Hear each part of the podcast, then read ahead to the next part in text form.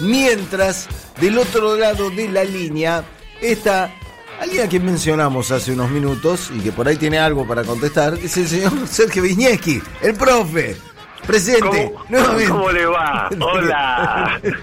Un toco y me voy lo tuyo, profe. Viniste, nos ilusionaste con tu regreso y ya está de vuelta ya. No quiero saturar con mi presencia. quiero mantener un halo de misterio. Claro, Claro, no dosifique, era- dosifique, dosifique. No- era, no era día de andar por la calle tampoco hoy.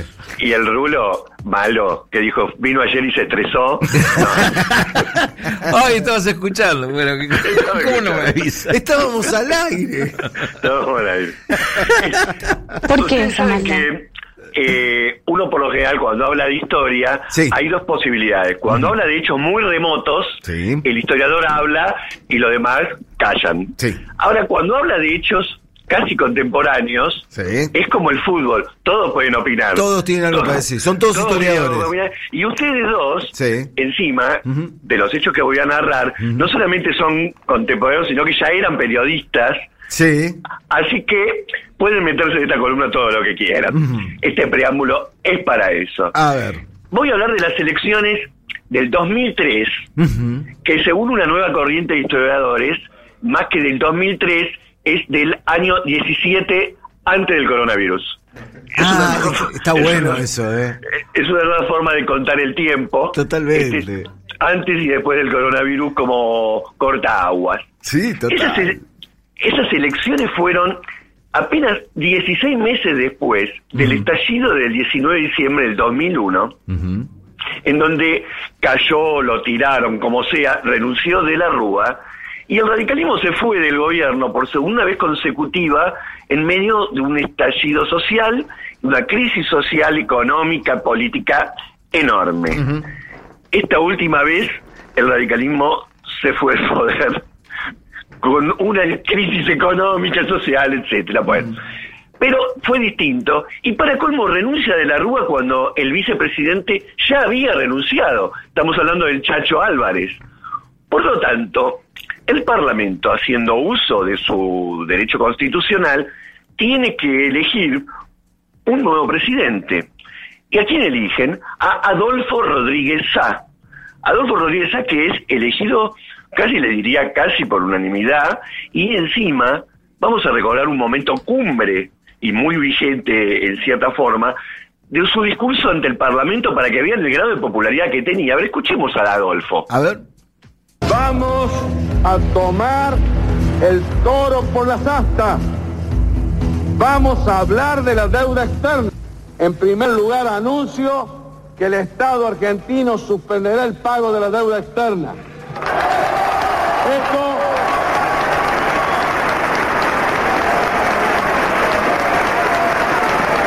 Escuchan, ¿no? E- Ese alboroto, ese enorme apoyo que está recibiendo el Adolfo. Bueno, cuatro días después tuvo que renunciar a la presidencia. Es todo tan efímero, todo pasa tan rápido. Todo se No construye y se destruye tan rápidamente, decía Charlie. no solamente tuvo que renunciar cuatro días después, sino que tuvo que dar un mensaje a la población a media luz, a media luz desde San Luis. No, no le habilitaron ni siquiera la luz para que hable. Necesitamos todavía una historia exhaustiva y profunda sobre aquellos días. Fue, patético, fue patético aquello, sí. sí. Fue patético. Con la transmisión, ¿vos te, vos te acordás que era la transmisión, ya estaba al- aire, como 15 Sí. minutos Ah, antes que hablara. Este, o sea, estaba a media luz el salón vacío, aparte de eso se estaba transmitiendo al aire. Una cosa. Claro. Y Claro. además ahí atrás estaba Daniel Scioli, que era, creo, ministro de Turismo, algo así. Ahora, este, estos trasfondos y cómo jugó el poder en ese momento, que todavía tenemos mucho para echar a luz, Oh.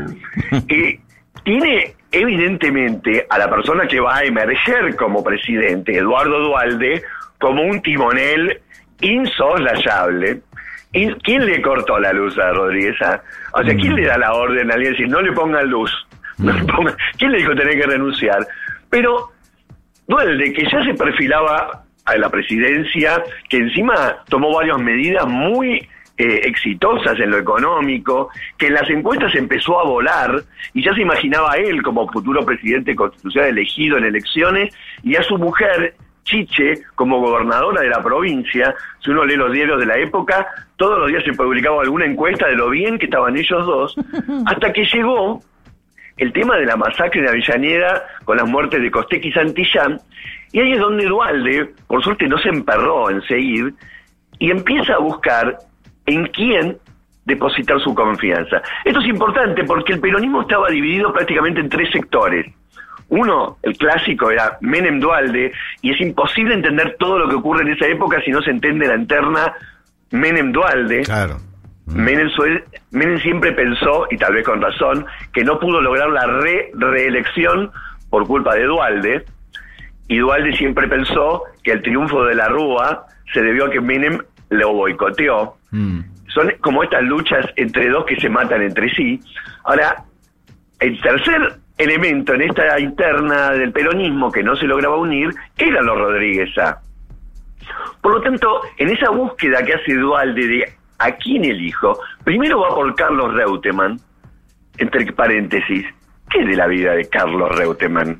Eh, está, mm, no fue electo por el está, con, con alguna función relacionada con eh, junto por el cambio eh anda anda por ese barrio ¿Anda por ese barrio? anda, pa- anda por ese barrio sí Pero ¿cómo bajó el perfil el muchacho? Eh, es que vio algo de lo cual no quiso ¿Vio hablar algo? y nunca más volvió a hablar No, salvo para recordar que vio algo de lo cual no quiso hablar es como el encuentro de Guayaquil, nunca Claro, vamos a ver de qué se habló. sabemos, bueno, no. nunca sabemos qué vio Carlos Reutemann.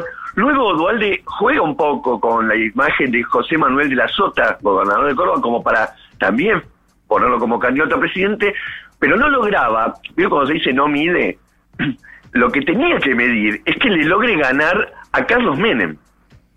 Lo que no quería jugar Dualde era una interna del peronismo para tener un solo candidato, porque de lo que no había duda es que esa interna la ganaba Carlos Menem. No tenía un nivel enorme de popularidad, pero tenía el suficiente para ganarle a todos estos candidatos, porque Dualde, si bien había logrado hacerse con la presidencia, no lograba el apoyo unánime de los gobernadores como candidato, y entonces se va a las elecciones de el 27 de abril de 2003, o de 17 años antes del coronavirus, se va con tres candidatos peronistas y tres candidatos radicales. Estamos hablando de la fórmula Menem-Romero, la fórmula Kirchner-Scioli, la, la, la Rodríguez A. Pose, esa es rara, ¿eh? Y del lado del radicalismo estaban López Murphy Gómez Díez, Carrió Gutiérrez, Carrió se había ido del radicalismo y fundó el ARI, y la fórmula oficial, se supone, era la de Leopoldo Moró Lozada. El resultado fue inédito porque entre el primero y el quinto hay apenas 10% de diferencia. Gana la fórmula Menem Romero con el 24,4% de los votos. La segunda es la de Kirchner con el 22%. claro Y después viene López Murphy, Rodríguez A, Carrió y muy lejos jugó en esta Leopoldo Moró, que apenas logró el 2%. Ujú. Nunca había no ocurrido. ranqueaba, lo- eh, ser radical no garpaba mucho en esa época ¿eh? Y Bueno, ahora tampoco. Ahora tampoco, pero después del 2001, ¿no? Eh, estaban especialmente especialmente prendidos fuego los radicales. Y bueno, el Macri es un emergente de esa crisis Mm. del radicalismo, Sí, ¿no? sí, sí. Ahora, la campaña esta fue intensa y muy cambiante, porque para que ustedes se den una idea, apenas a mediados del 2002, cuando Kirchner ya iba recorriendo el país postulándose como presidente, las encuestas le daban un 5% de los votos. Ujú. Mediados del 2002, 5% de los votos, Muy lejos. y muy lejos, y los que más medían eran Carrió, Elisa Carrió Mm. y Rodríguez A, que parecía que disputaban entre ellos la presidencia, y Kirchner y López Murphy estaban muy abajo, y Menem venía con un 20, venía por ahí. Ahora, es en enero del 2003 cuando Kirchner recibió el apoyo de Dualde y registró un aumento enorme en las encuestas, aumento enorme que no dejaba todavía claro si iba a poder lograr el segundo puesto, el primero estaba claro que era para Carlos Menem. Pero todo el mundo sabía que el que llegaba segundo ganaba las elecciones. Claro. ¿Quieren escuchar un poco la campaña, el jingle de la campaña o, o el cómo hizo su publicidad Carlos Menem? Y- Escuchémoslo. A ver. Yo sé que hay gente enojada conmigo porque sienten que no les di todo lo que les podía dar. Y tienen razón. Pero yo también estuve enojado. Dios me enfrentó al dolor. Yo me enfrenté a la adversidad. Estuve de rodillas. Estoy de pie. Ahora vamos. Menem. La tercera presidencia. Histórica. La histórica. Vos, vos, sabés, Sergio, que estás haciendo lagrimear a alguien que no estaba hoy acá, ¿no? Vos sabés, ¿no? Lo que, le- lo que le estás provocando. Pensé dedicársela, pensé dedicarse a esa persona. besándose. Pero- la tercera presidencia, Be- Besándose la el nombre que... ¡Uh! No me, no, no, no me digas, Se materializó, me vuelvo loco. no me digas que no está, me acabo, me acabo de dar cuenta que no está en la casa esa persona. Estoy tan sorpresa como todos Se, ustedes. se, se teletransportó, lo escuché, se teletransportó. Lo, tra- lo trajiste, lo trajiste hasta acá. no me digas que sonó la palabra la histórica No, no, y no, se no. materializó. Apareció. No, no, te juro, estoy llorando. Bien, déjenme terminar esto. Sí, no sé cómo, dale. Sí. Termi- termina no sé cómo, vos- no sé cómo. La tercera la histórica. Lo que hay que decir es que las elecciones del 2003 las ganó Menem. La ganó Claro, sí. Carlos Saúl Menem con Bueno. 24% y lo que fue el búnker a la noche. Claro. Ese búnker. Estaba Gerardo Sofovich, Moria Kazán, todo el elenco menemista. Qué noche, festejando con champán. Claro. Y esa imagen le causó un poco de escosor a algunos argentinos. Algunos. Un 24% no. Mm. Ahora, a partir de ahí, por la reforma constitucional del 94, había que jugar el balotage.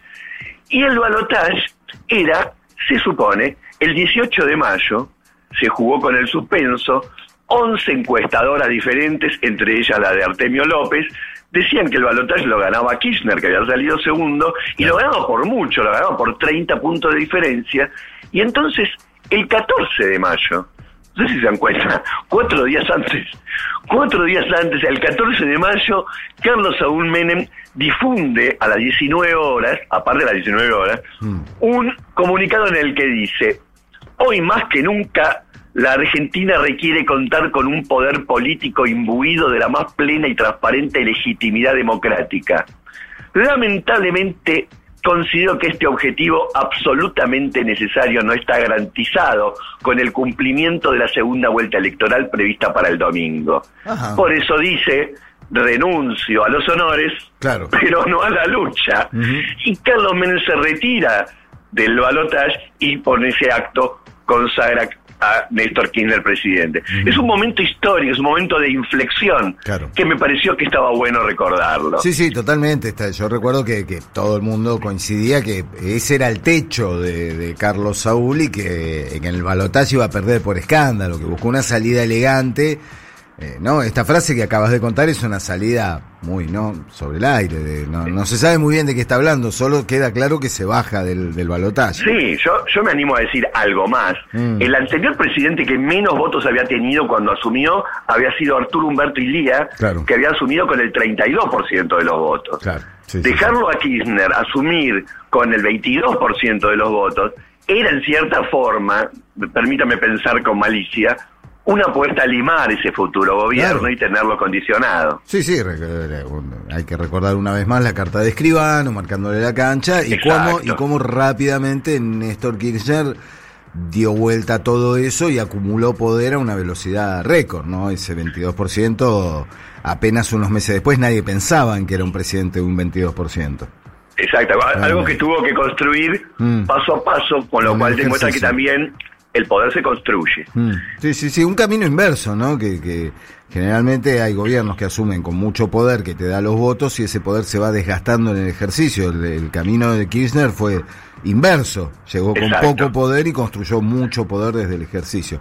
Eh, Exactamente, compañero. Carlos Reutemann es senador todavía, ¿eh? senador de la provincia de Santa Fe, acompañando todos los proyectos que tengan que ver con Juntos por el Cambio eh, y toda y todo ese sector político. Pero es por el tercer mandato como senador de Carlos Reutemann, según veo acá en la información oficial, con un, alto porcentaje de ausentismo por cuestiones de salud. ¿eh? Bien, el hombre que eh, pudo haber sido presidente, Sí. sí, Pero vio algo. vio algo. En 2018 votó en contra del proyecto de ley de interrupción voluntaria del embarazo. Eh, Sí. Para dar cuenta de su actividad parlamentaria, ¿no? sí, co- siempre segundo. Sí. Siempre. el cartelito. Mirá el cartelito.